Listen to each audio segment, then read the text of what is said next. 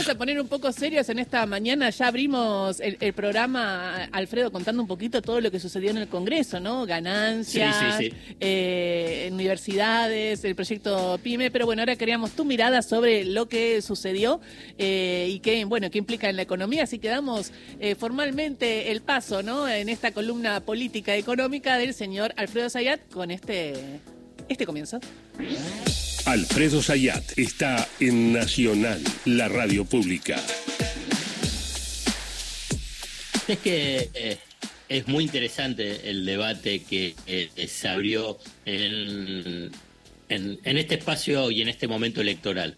En general, eh, y lo había mencionado más de más de una oportunidad, es que había cierta mediocridad en lo que era el debate económico y si querés económico político.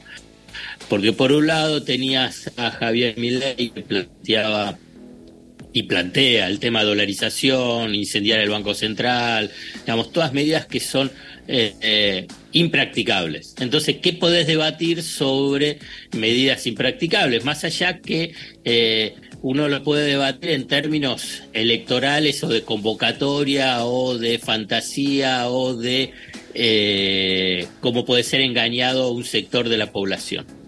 Pero en última instancia, los debates concretos de cómo eh, orientar la, economía no estaba presente. Por el lado de Patricia Bullrich, ¿qué es lo que tenés? Eh, Carlos Melconian planteando diferentes reformas.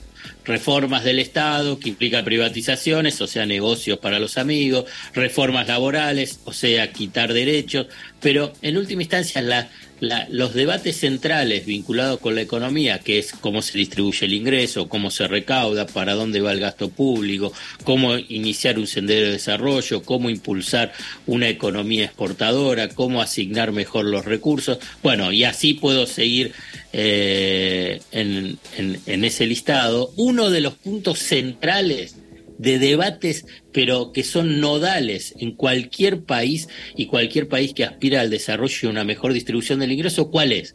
El sistema tributario. Y Sergio Massa, ayer cuando terminó el, el, debate donde tiene media sanción el proyecto de ley de eliminación del impuesto a la ganancia, lo planteó. Digamos, quiere impulsar una reforma tributaria progresiva, por consiguiente progresista para, vuelvo a insistir, el lunes también lo mencioné, vos tenés un sistema tributario que puede ser progresivo o uno regresivo. El regresivo es que está sustentado en cobrar impuestos en forma horizontal, independientemente de tu capacidad contributiva. Paga lo mismo un rico que un pobre. Eso es el IVA, por ejemplo, ¿no? Claro, el impuesto al valor agregado, el ah, IVA.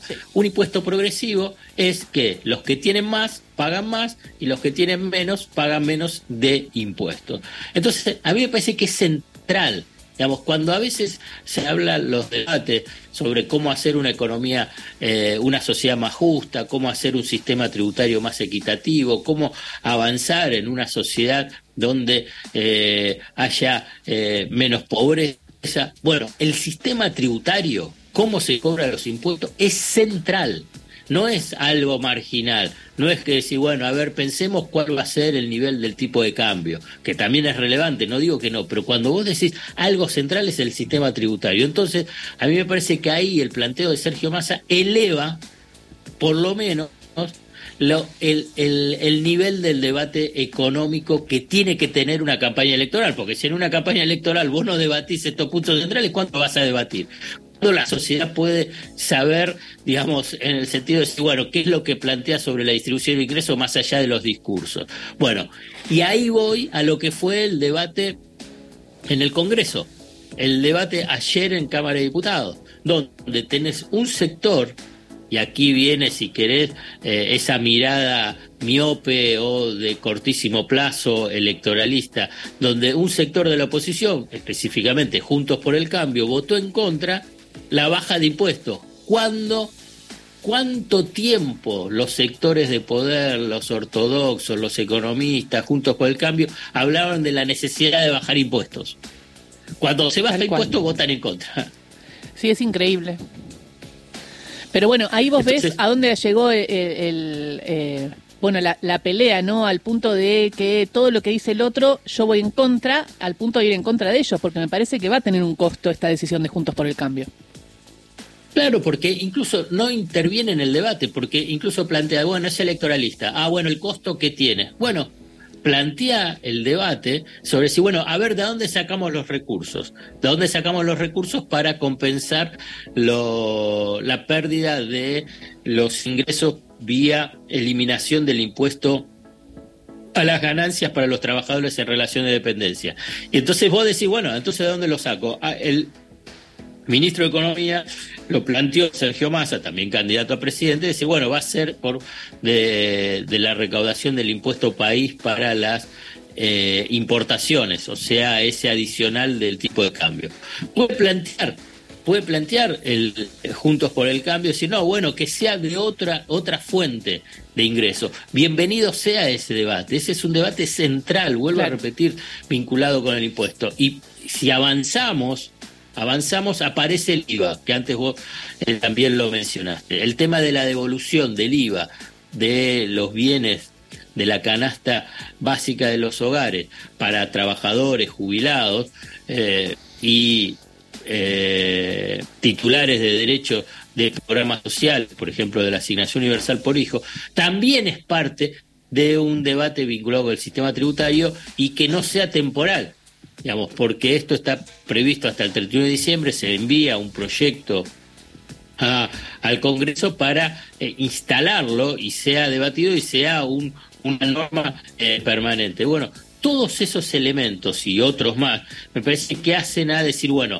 cómo construir ahora un sistema tributario que sea más justo, un sistema tributario más equitativo. Y ahí me parece que es un, punto a favor, un punto a favor de un debate electoral que a la verdad hasta ahora no ha demostrado cierta profundidad. Bueno, eh, me parece que esto es un primer paso. ¿Y cómo está Rubinstein trabajando el tema de la inflación, que es eh, eh, lo otro importante? Y como no te escuché el lunes, preguntarte, porque justo no estuve, preguntarte si estás a favor de que se dé semanalmente una idea de medición, pensando que yo creo que va a ir bajando, ¿no? Como para dar estabilidad, pero ¿y si no pasa? No, yo creo que tiene esa lógica de tratar de demostrar que hay una desaceleración de los aumentos de precios eh, semana a semana y es lo que está previsto incluso por las propias consultoras. Entonces, cuando tenés tasas de inflación tan elevadas, que va a orientar las expectativas sociales vinculadas con el tema de precios y las inercias inflacionarias. Eh, no me parece eh, incorrecto, me parece que interviene sobre un factor no menor es la expectativa aumento de precios y por consciente las inercias. Eh, de acuerdo a relevamientos de la, del sector privado, la primera quincena de septiembre siguió con arrastre de aumentos importantes y después, perdón, y después eh, ya empezó a desacelerarse fundamentalmente en lo que es eh, la canasta básica del hogar. Lo que hubo fuerte en la primera quincena de septiembre es los aumentos en los precios de los electrodomésticos. Eh, y en algunos en algunos bienes específicos eh, yo no soy consumidor de yerba pero los consumidores de yerba están bastante enojados por los aumentos que hay que aumentó un montón y que yo creo que este tipo de productos cuando aumentan fuerte tiene que haber primero un monitoreo de por parte de la Secretaría de Comercio y si hay alguna justificación informarlo de por qué aumentan y si no hay ningún tipo de justificación salir y denunciarlo.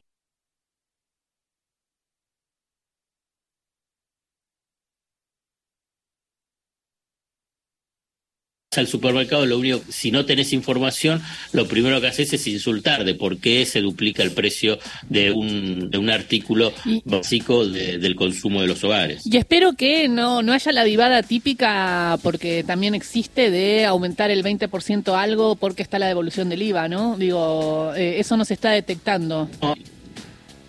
No, no, no. Hubo el, el lunes una fake news, para ponerlo en términos Ah, ¿fue noticia falsa? Fue, o sea, fue falso.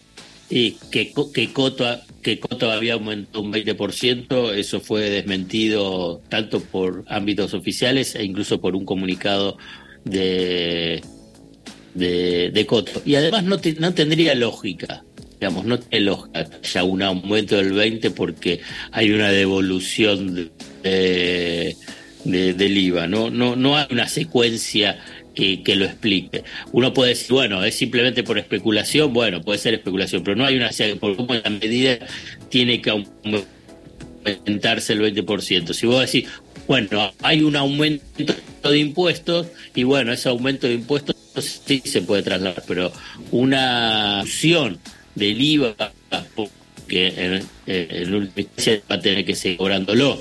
Eh, Coto va a tener que después pagar el IVA. Lo que hay es que la FIP le devuelve al consumidor lo que pagó ese IVA. O sea que no es que desaparece ese 21%. Entonces no, no hay ningún tipo de justificación. Por eso fue una fake news, una falsa noticia. Gracias por la aclaración y decirte que justo el lunes no estuve porque me fui de viaje a hacer un informe que en unos días voy a contar, pero tiene que ver con los bosques y misiones. Y en el equipo había dos de Racing.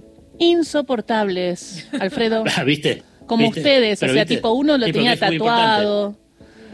Eh, muy, eh, ¿cómo dijiste pero bueno, Pero, eh, cabeza, de, cabeza de termo. Cabeza de termo. Cabeza de termo. Está bien.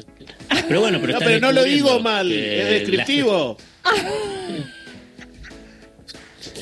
Hoy, estás para el cachetazo, Alfredo. No, no, no, pero digo, con todo el respeto que me merecen mis amigos de, Racing, son termos, chicos. Pero no, sí, es, es una parte intensa de la población con algo. Es tan difícil entenderlo. Ya está. estuve en la lona después de lo tuyo, Ya, no, ya no, tenía cómo agarrarme la cabeza. Escucha, lo que, para, lo que sí voy a hacer, lo que sí voy a hacer a la tarde es escuchar mano a mano en YouTube eh, el nuevo podcast audiovisual de Pablo Ibáñez y el señor Alfredo Sayat, que está muy bueno, así que lo chusmeamos y después eh, lo hablamos en la próxima salida. Beso grande. Genial. Gracias. chao, chao. Chao. Alfredo Sayat pasó por Radio Nacional, 11 de la mañana.